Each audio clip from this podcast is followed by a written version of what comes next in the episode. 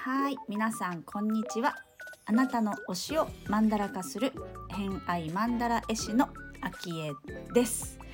この番組は星読みを交えながらゲストの好きなものを語っていただく番組となっております。今日から新しいゲストをお招きしております。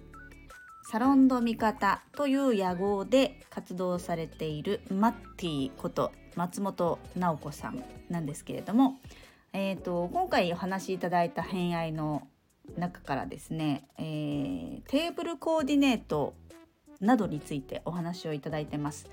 あのなおちゃんはとってもおしゃれであのご自宅行ったことがあるんですけれどもその時のねこうお菓子とか出す時のテーブルめちゃくちゃおしゃれなんですけど、まあ、そんなテーブルコーディネート活動をこれからされていくっていうこともあるのでその話をしていただきました。ホロスコープご紹介しますと月星座が水亀座金星星座がお羊座となっております。星読みが好きな人はこの星座も背景にお聞きくださると楽しめるかもしれません。それではお聞きください。どうぞはい。それでは、えー、今日から新しいゲストをお呼びしております。えー、松本直子さんです。えー、自己紹介お願いしてもよろしいでしょうか？はい。よろしくお願いいたします。お願いします。札幌市在住の松本直子マッティと呼んでください。よろしくお願いいたします。よ、マッティ。イエーイ 活動としては、サロンド味方という夜行で活動してるんですけれども何をしてる人かって聞かれるのが実はめちゃくちゃ難しくてですね。あのー、一つに肩書きを一つにはしてないんだね。してないですね。わかりました。ざっくり言うと3つやっているっていう感じで。ざっくりで3つ。そう、3階、3階建ての建物持ってますみたいな感じで。松本ビルディングですね。ビルディング1階に子育て支援、ベビーマッサージとかが入っていて。はい。2階に自己主張、子供も大人も自己主張っていいよねっていう、そのサポートをするペナントが入っていて、うん、一番上に春から立ち上がるテーブルコーディネートのお店が入っていてっていう感じで、でも全部こうひっくるめてみると、自分の好きとかやりたいとか、この思いっていうのを私がももともとファッションデザイナーだったので、そのおしゃれとかセンスとか、その手法を使って伴走するあなたの味方ですよっていう思いを込めて、サロンと味方っていうものが出来上がってるっていうイメージですね。なるほど。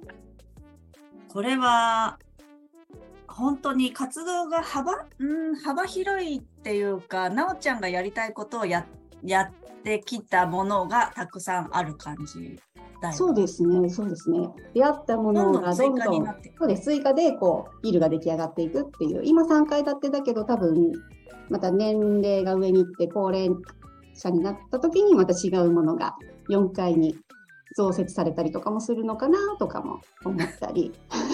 高層ビルが好きだからね。そうです、高層ビル、高い建物大好きなので。そんな感じでやっております。そう、昭恵藩と出会った時って私は一体何をしている時だったのかなっていう。えっ、ー、とね、なおちゃんを知ったのは、私多分一方的に知ってて。まあ、まあまあまあ、嬉しい。そう。まあ、あの、まきこちゃんが、うんうん、多分手帳つながりで先に知り合って、うんうんうんうん、でまきこちゃんの活動の中でなおちゃんが、えーと、いろいろやってるっていうのを知り始めたっていうのがまず最初。最初からいろいろ。何してるのかっていうこれっていう感じではなかったかでもあのイヤイヤ期ハンコレとかイヤイヤ期の写真展とかしてたよね。うん、してます、してます。ずっとしてて、そう、あれも2016年からやってるから、もう7年とか。おお、長経つんですよ。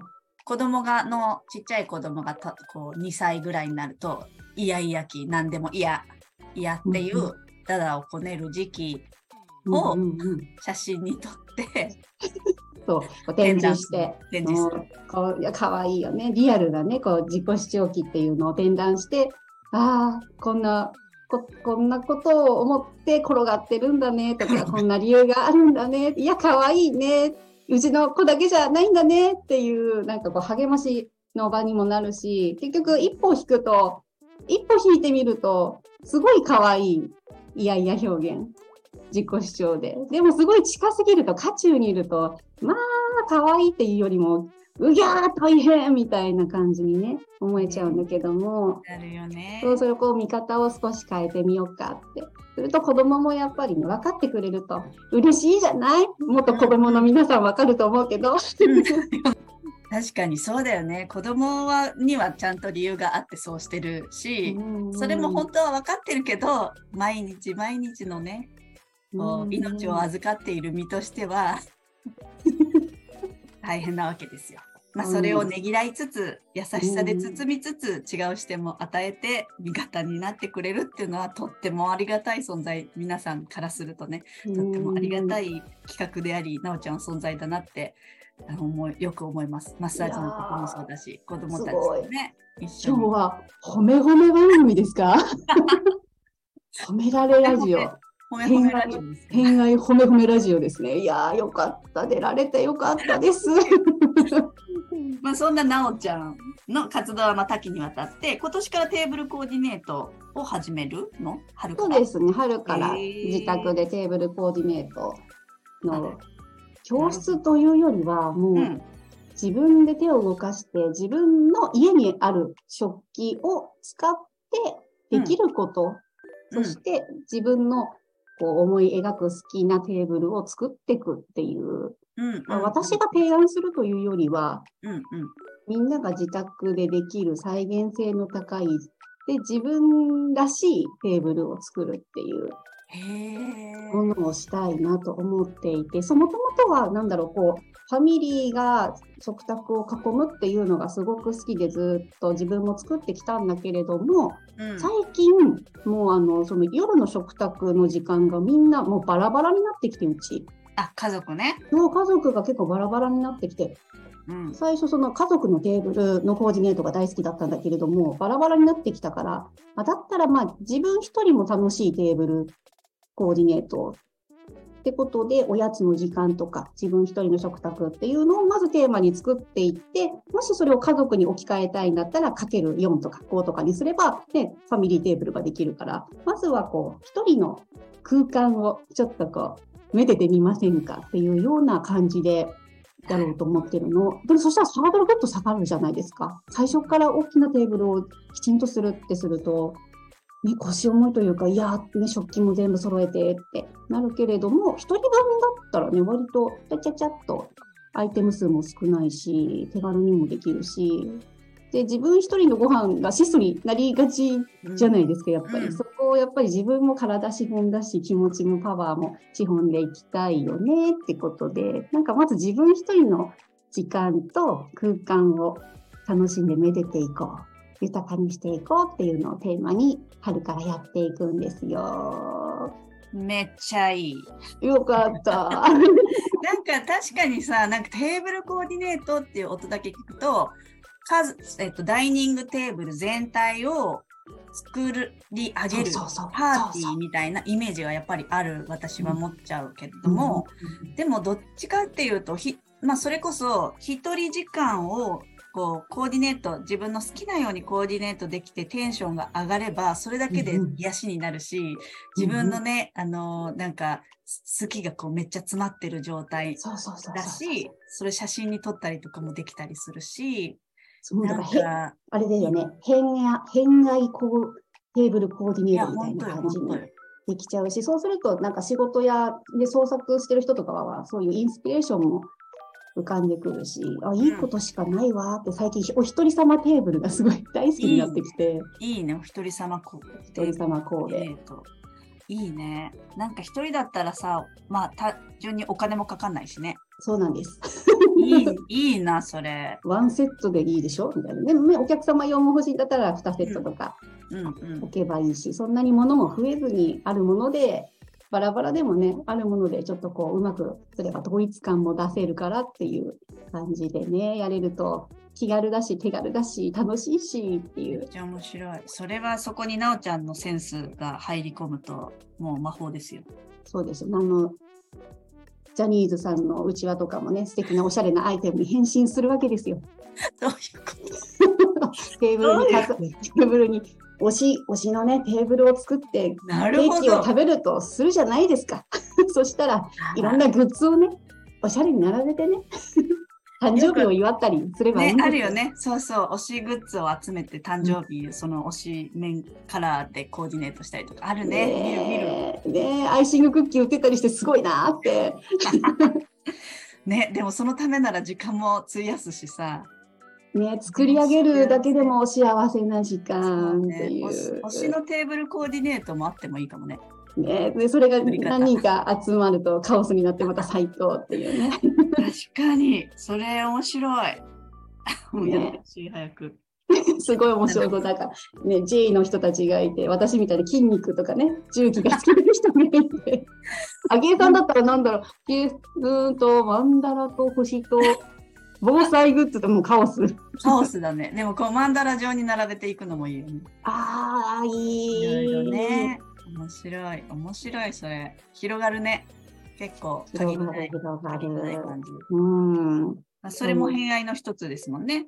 あのテーブルコーディネート。テーブルコーディネートは。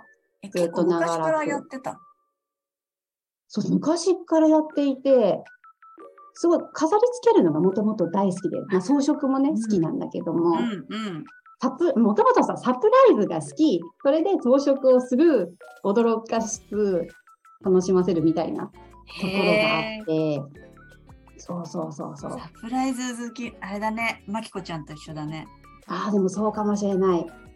あれかな、なんかそういう企画する人は割とサプライズ好きな人が多いのかもしれない。多いんだね。うんで、パーティーとかが流行る、パーティーグッズが流行る前から海外から取り寄せたりとかして。桁違いです。まあ、なるほど。でも確かにそういうグッズって海外の方がたくさんありそうだよね。そういっぱいあって、今なら100均でね、手軽に買えたりする買えるんだけども、あの時はまだ全然なかったから、子供のゼロ、なんだっけな、100日のお祝いは全部海外から取り寄せて飾り付けて風船もバーッと上から垂らしてとかを夜な夜な膨らましてやってました、ね、寝てる横で子供寝てる横でプープーそれそれは何？そういうさ海外の装飾してあのお餅しょわすの？そうです。あわよ折衷赤白の エプロンみたいなのにお餅入れて一生一生餅かなんかでね。遊びに来ていた、ね、両親とか義理の両親とかにも風船渡して、とりあえずこれをしてくれって言って、みんなでプープーしながら、あと5個ですみたいな。作るところも協力してもらう、あそうですね。そうですそこもやっぱその作るところが楽しかったり実はねするんですよね。それと思い出にも残って写真見て私が膨らました風船だわっていまだに言われるっていう。ずっと楽しめるね、それね。うん、経験として残るし。面白いな。装飾は本当いろいろやらせてもらっていて、ね、チッタの青木千草さんが来るときは装飾担当させていただいてて。うん、そう背景のね装飾を、うん、去年去年のもうすごい風船あれを全部すごい量の風船を 一人で膨らまし次の日の朝にったら 割れていたって。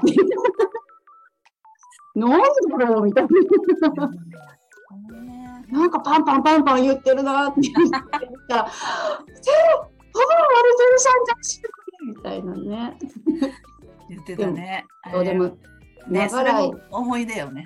そうなんです。それも思い出で、もう、でも長らくやってると、風船のいろんなストックって持ってるので、違う、あの、娘の誕生日が実は3日後ぐらいにあって、そう娘のぜ、うんうん、全部ちょっと借りて、膨らまして持ってったっていう。そうです、補充して持ってきましたね。車の中ね、風船でいっぱいで、来ていっぱいで帰るっていうね。そう、それも楽しくてね。なんか本当誰かが喜んだり、わーってちょっとこう異世界異次元というか非日常を味わってもらうっていうおもてなしもねすごい私好きなので、うん、もうおもてなししたいの。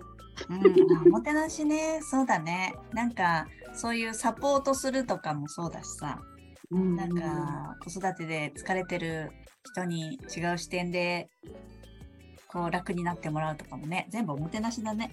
あらすごいそうだわ。ね、秋江藩すごい。そう私最近秋江藩って呼んでいて勝手に。今年に入って秋江藩なんですよ。そうオッチーまで言い出してたよ。なんでななんでなの？なんか秋江さんにあだ名をつけようって思い立って簡単に。うん、どうしよう。アキリンとかないわ。とか、アキアキもないわ。えー、どうしよう。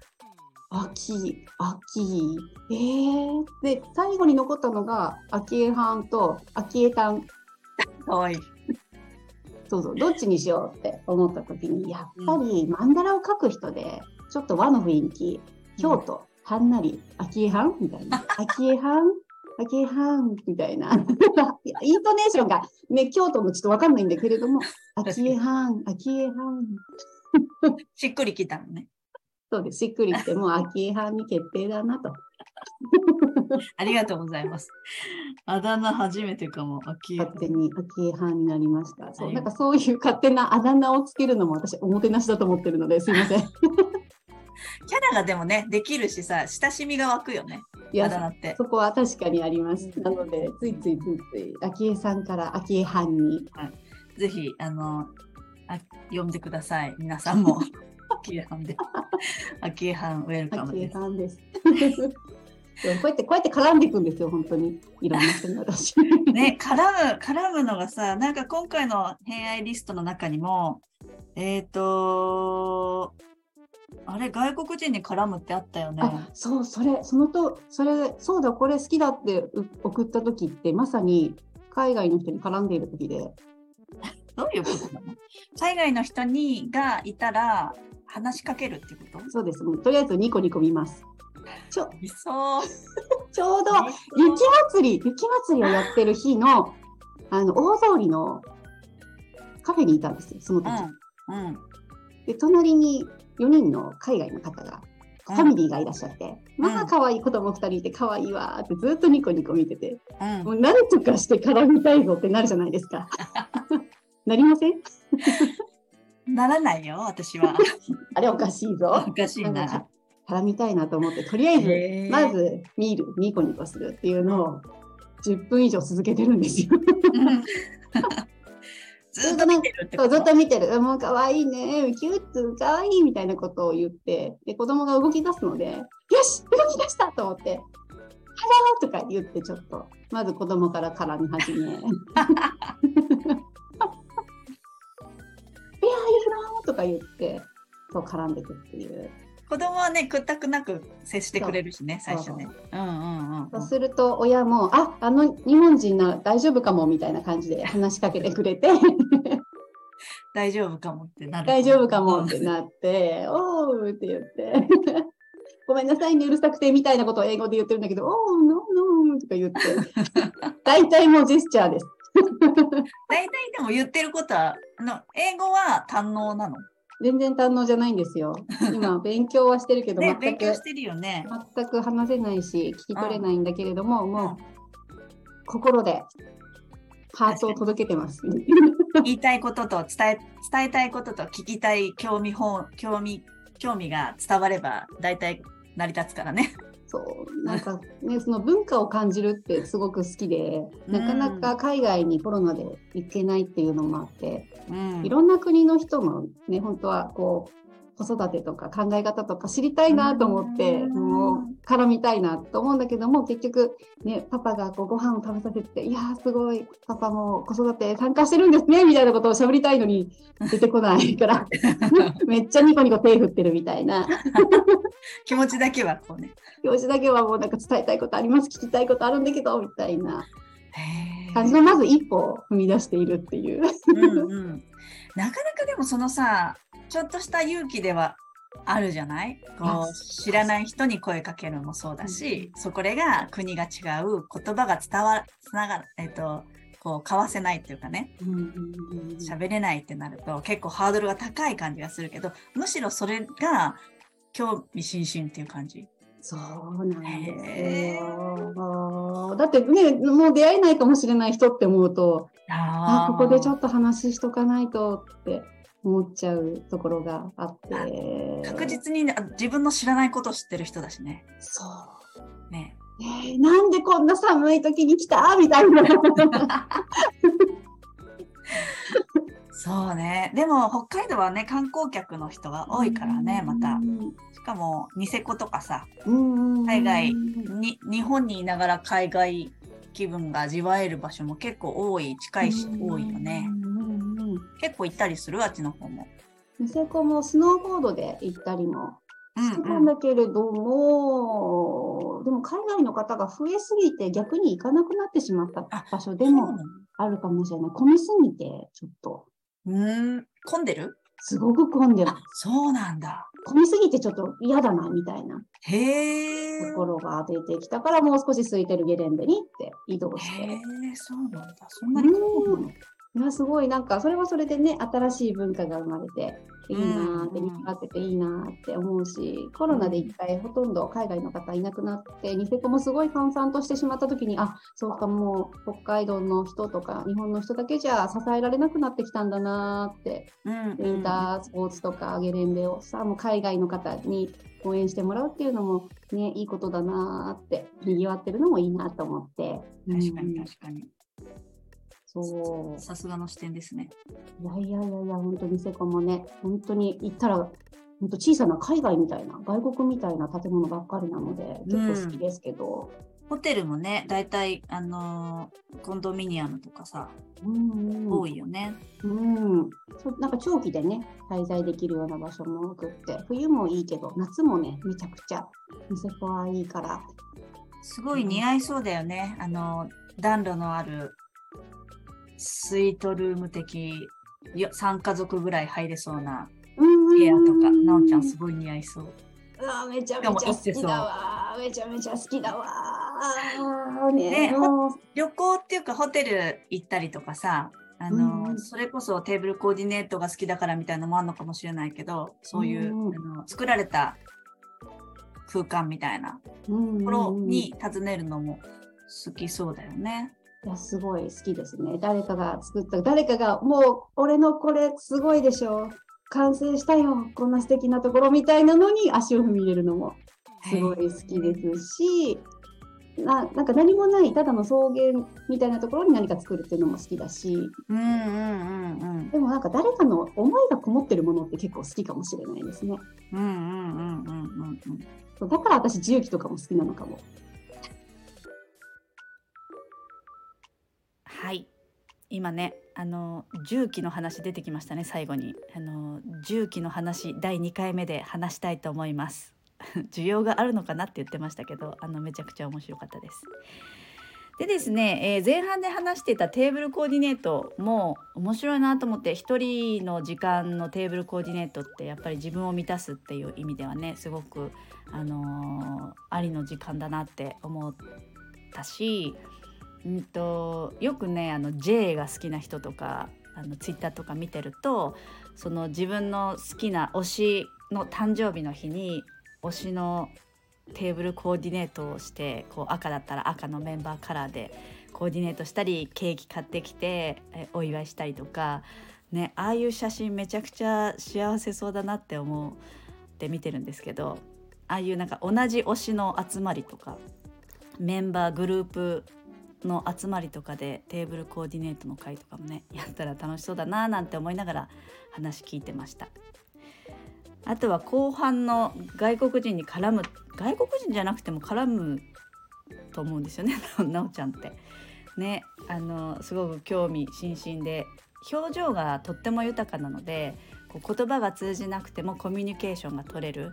コミュニケーション自体も本当に好奇心さえあれば取れるって私もすごく思ってるのであの気になる人がいたらちょっとねこう 子供から攻めるっていう技教えてもらったのでやってみたいと思います。